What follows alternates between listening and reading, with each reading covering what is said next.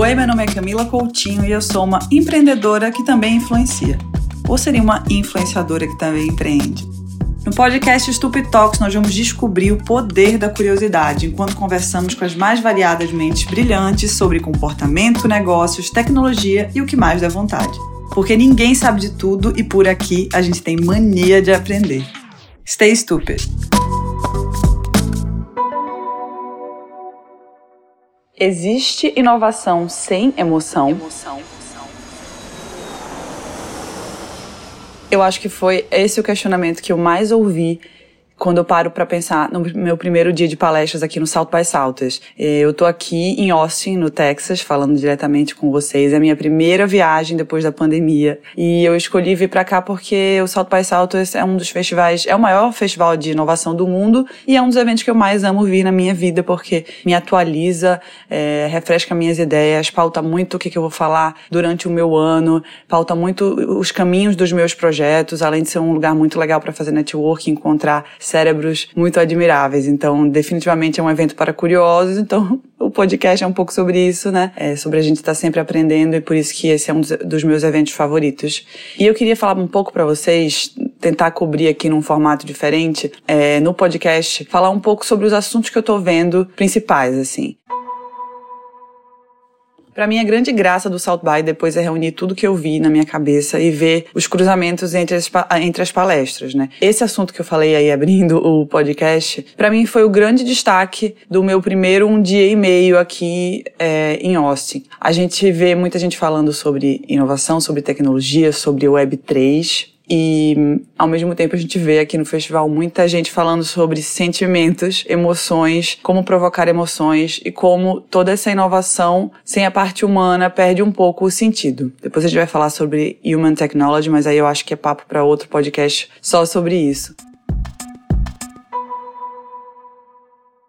E eu vou começar com uma polêmica logo, porque no meu primeiro dia eu cheguei, fui, tirei a roupa do aeroporto e fui direto para Brené Brown, que eu sou apaixonada e tem muita gente que também ama, que eu sei que me, tá me escutando aqui. E foi. O dela não foi muito bem uma palestra, foi uma premiere do Atlas of the Heart, que é uma série que ela vai estrear no HBO e é sobre um livro que ela escreveu, sobre como decodificar os seus sentimentos. Basicamente, ela, ela é uma pesquisadora, né, super respeitada, e ela fez uma pesquisa gigantesca, super embasada, é, de que o ser humano ele tem pouca capacidade de identificar as particularidades dos seus sentimentos. Tipo, a gente tem muita facilidade e os top 3 que ela listou lá, que são os mais identificados, são raiva, felicidade e puto da vida. É, feliz, triste e puto da vida. Que todas as nuances, que são muitas entre isso, entre esses três, são muito difíceis de, de identificar pelo ser humano. Então, Atlas of the Heart, que vai estrear dia 31 de março, eu acho, na HBO Max, é, ela leva, é, tem uma plateia na série, né? E a cada episódio ela vai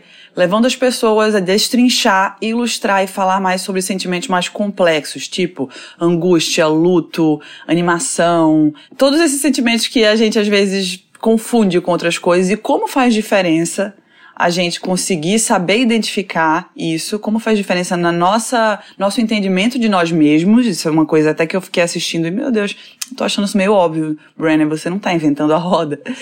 E por isso a polêmica que eu falei no, no início desse comentário, é, mas ela levanta o ponto de como isso é essencial para a gente se conhecer, óbvio, e para a gente se relacionar com o outro, óbvio também. E como a gente tá perdendo isso no meio do caminho com essa vida doida que a gente tá levando agora, super conectada. E assim, ela apareceu no final do, do, da Premiere, todo mundo ficou lá batendo papo com ela, tiveram perguntas sobre é, bem-estar no trabalho, ela sugeriu uma dinâmica muito alinhada com o que ela falou, né, no, no, no seriado, que ela aborda no seriado, que é todo chefe deveria começar o seu primeiro Zoom do dia perguntando como os seus colaboradores estão se sentindo em duas palavras que é um exercício muito bom para quem está trabalhando remoto se conectar com seus colaboradores.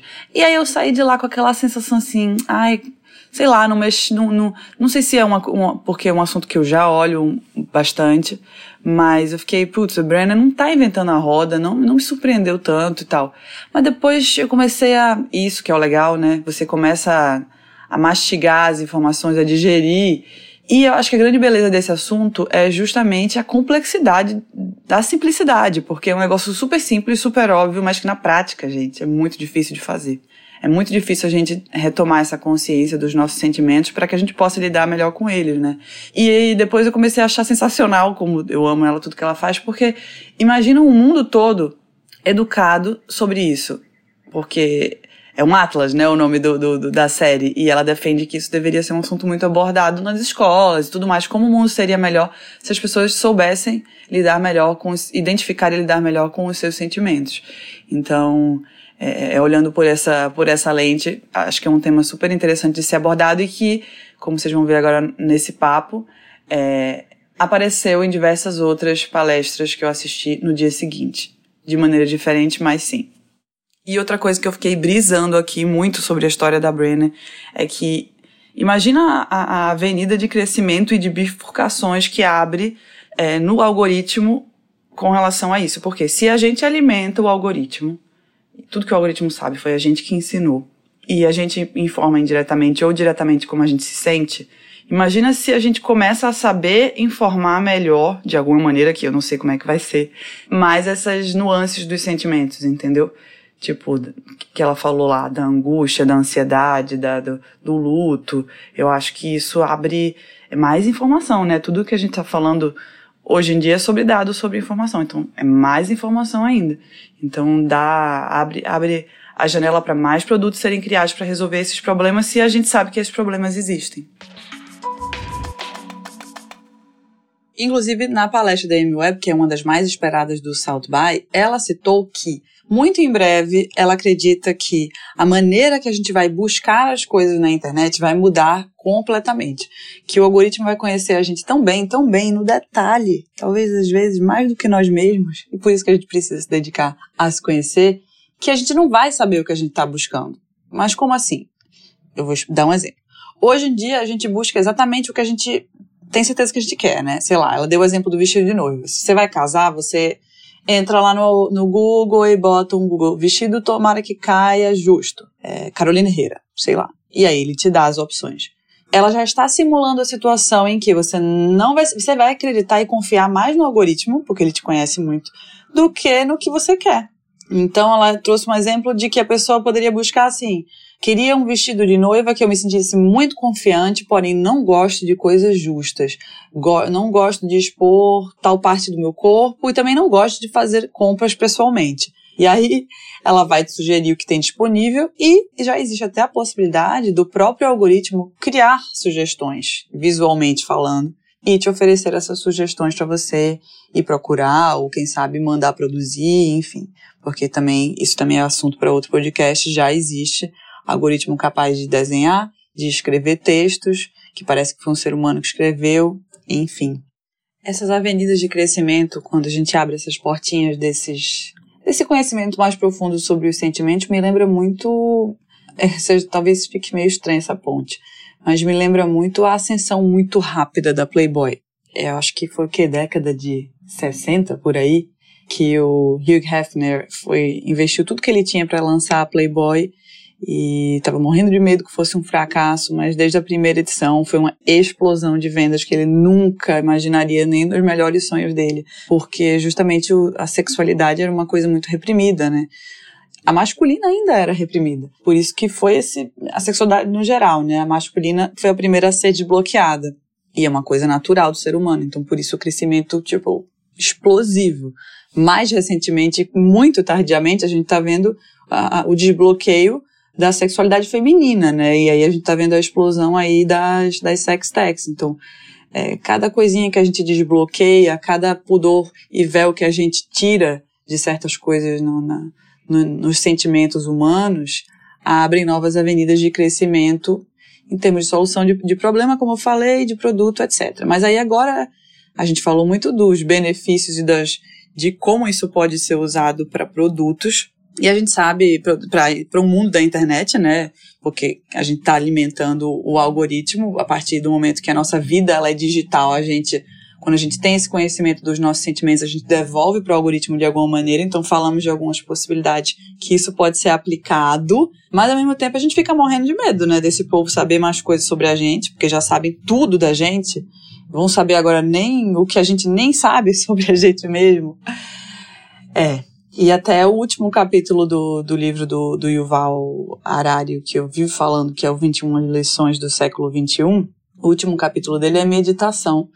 E realmente não é à toa, assim, porque eu acho que não tem muita volta essa história, né, do, desse, dessa vida que a gente vive ultra conectada, em que a gente, nossas informações estão no mundo, mas eu, eu bato muito na tecla da clareza de pensamento e da consciência sobre o que a gente gosta, sobre o que a gente quer, sobre o que a gente é. E isso é uma coisa que absolutamente ninguém pode fazer por nós mesmos, né? Só nós podemos nos dedicar a nos conhecer melhor e a ter o mínimo controle das nossas escolhas, do que a gente quer para nossa vida, porque se a gente não passa e decide, e aí voltamos para Brenner, né? É, tomar essas rédeas e se dedicar nos conhecemos agora, talvez depois seja tarde demais, viu, galera? Porque a gente se dedica tanto a deixar a máquina e, e a internet nos conhecer, é, não necessariamente de uma maneira que a gente é mesmo, às vezes o que a gente coloca na internet, como a gente interage, é uma edição, às vezes não, quase sempre, né? É, é uma edição do que a gente quer que as pessoas vejam sobre nós.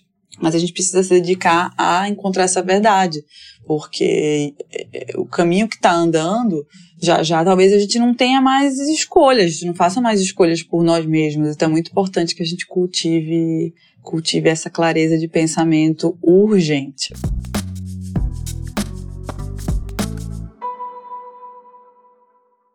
E aí, trazendo para uma outra palestra que eu vi aqui que eu achei muito legal, que foi a do Tristan Harris, que é o carinha que criou lá aquele documentário O Dilema das Redes, que bombou no Netflix. Ele trabalhava no Facebook por um tempão, ele trabalhou na construção disso e ele sempre questionou é, por lá para até onde isso ia parar, né?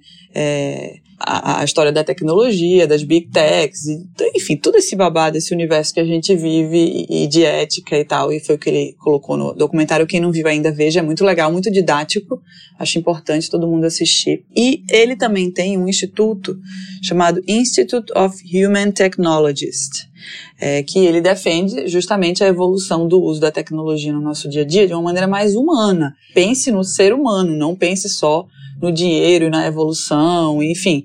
Isso é uma realidade, como eu falei, que não tem mais volta. É a nossa vida, a nossa vida é assim. Mas a gente precisa brigar, lutar e, e isso só vem através da consciência, pressionar né, as big techs para que é, é, todas essas evoluções e os mecanismos de como isso funciona seja pensado para o bem humano né? Não para ganhar, só para ganhar em cima da gente, porque aí é complicado, né? Não tem, não tem para onde isso ir para um, um lugar bom se a gente não começar é, a apertar esses botões de uma tecnologia mais humana agora. Uma coisa que ele fala no documentário, que ele reforçou na palestra dele, é que a gente sempre imaginou lá na, no, nos nossos momentos Jetsons lá de pensar, a gente sempre vislumbrou o robô e teve medo do robô nos superar nas coisas que nós somos bons. Tipo, nossa, gente, o ser humano arrasa fazendo isso, fazendo aquilo e que medo que o robô vai substituir a gente. Mas a gente não parou, não parou para pensar, nós, né? As big techs, sim. Em como os robôs, quando eu falo robô, não é só o robôzinho do Jetson, é a tecnologia nos superaria nas nossas fraquezas. E é justamente em cima disso que os mecanismos de redes sociais são construídos, ou seja, em cima do nosso ego, em cima da nossa vulnerabilidade, do nosso narcisismo, de toda a nossa fragilidade emocional, que geralmente são os lugares que a gente não quer olhar. Então, são os lugares incômodos que a gente, que a gente vira o rosto e não quer olhar para aquilo, não quer resolver aquilo, mas que está dentro de todo mundo. Todo mundo tem um pouco dessas coisas. E que uma internet mais humana tem que considerar essas fraquezas como existentes, tem que se preocupar com isso, não se aproveitar disso para viciar a gente nas coisas e deixar a gente, tipo, doido, como a gente tá ficando agora. Então, ele defende muito. Ele diz que a gente precisa Aliás, eu vou voltar até um pouco. Vou dizer aqui uma frase que ele abriu a palestra dele. Ele disse que nós temos emoções paleolíticas, instituições medievais e tecnologia com o poder de Deus. É uma frase de outra pessoa, mas que ele botou no, no, negócio dele lá e eu não peguei a fonte, mas enfim, quem quiser saber, dá um Google aí. Mas eu achei essa frase muito forte. Emoções paleolíticas, putz, traz de novo para Brenner, é verdade, a gente não se dedica a se conectar às nossas emoções. Então a gente não tem nem ferramenta para lidar com tanta complexidade que é o, o mundo da internet. Então, para que a gente consiga consumir melhor essa internet, entender melhor esse ambiente, exigir melhoria e tudo, a gente precisa se aproximar da nossa sabedoria para poder usar essas ferramentas da maneira correta. Porque, além de tudo, o que está acontecendo agora é que no lugar da gente usar o negócio para interagir, tá criando uma ponte, é, tá criando, quer dizer, um abismo. A ponte somos nós que devemos criar. Tá criando um abismo entre as pessoas, porque às vezes a gente fica inebriado na nossa vontade de estar tá certo, no nosso ego, na nossa vontade de ter o melhor argumento no ambiente das redes sociais, e a gente não percebe que a gente tá colocando as nossas diferenças na frente do que a gente tem em comum com relação a outra pessoa que a gente está interagindo, a outra ponta. Não gosto nem de chamar de de ponta, porque parece tão distante, né? E, e, e essa vontade de estar tá certo, essa vontade de ganhar a discussão, ou enfim, não sei o que, que a gente busca nisso, tá afastando a gente cada vez mais das outras pessoas, né?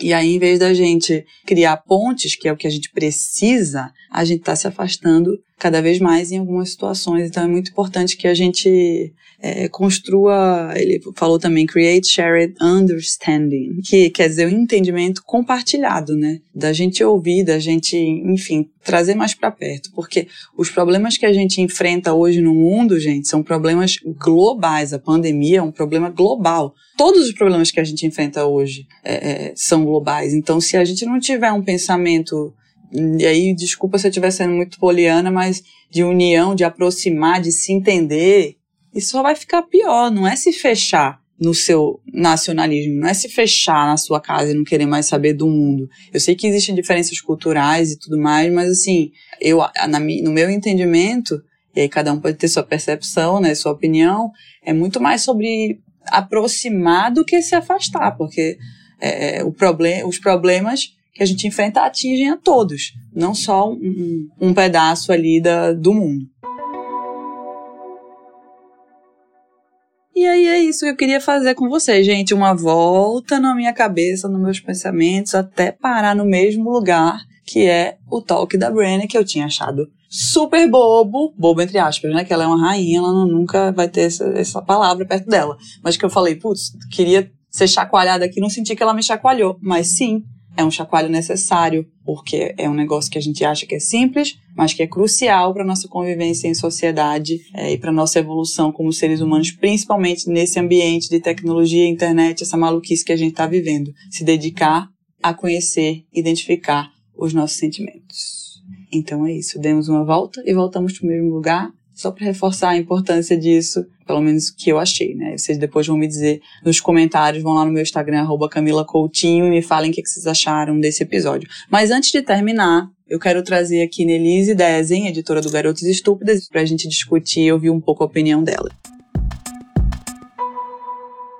Vai, Nel, fala o que você achou. Eu já falei que toda a minha opinião sobre inovação e emoções. Eu quero ver o que que você, que que você guardou de tudo isso que a gente assistiu dessas relações aí. Na verdade, eu acho que a gente teve confirmações de várias coisas que a gente já acreditava e que a gente já vem é, experimentando. Por exemplo, na palestra da Brené, ela fala muito sobre a gente saber usar as palavras certas, mais do que a gente reconhecer os nossos sentimentos, mais do que a gente se autoconhecer. Ela fala uma palavra muito boa que é os limites da sua linguagem são os limites do seu mundo. Ter as certas palavras muda tudo, porque isso abriu a, a minha cabeça para um outro passo, porque vem, a gente vem falando muito sobre autoconhecimento, é, sobre a, a, importância da gente se conhecer e que isso não tem como ser separado da tecnologia. Mas, é, e qual é o próximo passo depois que a gente se autoconhece? Como que a gente vai passar isso para o outro, para a gente ter as nossas relações, a relação com a gente e a relação com o mundo, né? Como que a gente vai falar de o que a gente está sentindo exatamente? Como que a gente vai se comunicar? É, eu acho que aí entra numa outra seara de comunicação, né? Que aí primeiro você se conhece, como você falou, e depois você tem que comunicar se, isso for, se esse for o seu objetivo, ah, nas suas relações. É um trabalho sem fim, Ou né? se você trabalhar com comunicação, né? Que é um skill que todo mundo eh, gostaria de ter no mundo de hoje. É, é verdade, mas eu acho que é um, um passo que a gente não está discutindo muito, né, ainda. Porque é o e aí, a gente se autoconhecer, o que, que a gente vai fazer depois disso? Como que a gente vai colocar isso no nosso trabalho? É, nas nossas relações. Nas nossas relações. Como que a gente vai transformar isso, né? Outra questão que confirma que a gente está no caminho certo, principalmente no GE, da forma que a gente faz conteúdo, é que o Tristan Harris diz que ele não quer ser a parte tóxica da internet. Ele que ele acredita, ele tem esperança que tem muita coisa boa na internet. É nisso que a gente vem trabalhando, é, principalmente com há um tempão a gente faz o GE Desconecta. A gente não posta as finais de semana para estimular que as nossas, os nossos leitores façam outra coisa, que eles se alimentem de outras fontes, que eles consum, consumam outras coisas, porque a diversidade de de, de fonte é, traz pra gente uma consciência muito maior na formação da nossa opinião, né?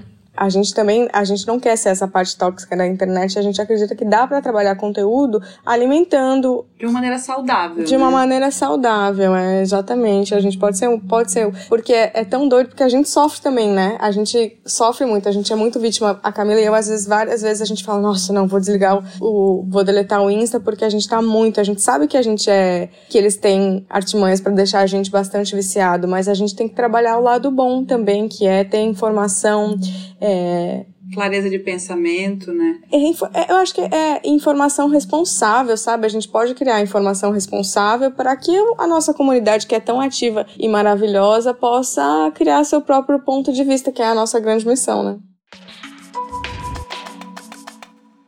Ei, amiga, a gente discutindo aqui depois o final de tudo isso, o que me preocupa muito é a gente indo lá pro Brasil. Se a gente pensa que 52% da nossa hum, população tá em instabilidade alimentar, não sabe o que vai comer amanhã, não sabe o que vai dar pro filho amanhã, como é que a gente vai querer que a pessoa trabalhe o autoconhecimento dela com ela, com o filho dela? É, como que a gente vai. Como, qual vai ser o caminho, né? É, eu, eu concordo, obviamente, não tem como ignorar uma discrepância. E não é só nem dentro do Brasil, que é um país continental, mas do mundo, né? Tem muitas realidades no, no mundo muito distantes desse desafio. É, não é nem prioridade, não passa nem perto, né? Mas eu acho que é um desafio que ele tem que ser abraçado por, prioritariamente, agora, já que não dá para todo mundo, quem toma a decisão das coisas, quem tem poder de decisão. Você quem tá é dono de, de empresa, quem educa, quem lidera, quem toma decisões que afetam outras pessoas.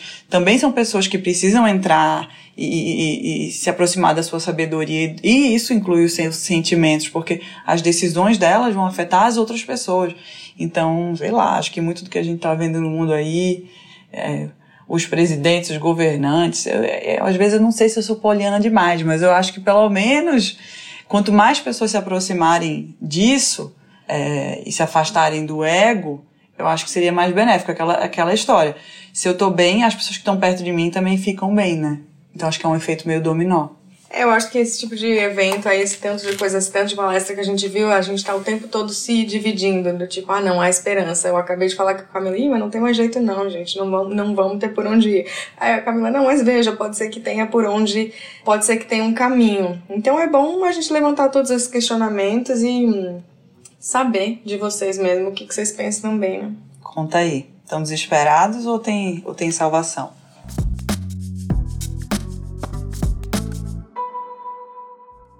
Então é isso, gente. Mais um episódio de Stupid Talks. Espero que vocês tenham gostado. De novo, e mandem comentário no Camila Coutinho para saber se eu tô indo no caminho certo dessa história de podcast. E aguardem as próximas conversas sobre o South by Southwest.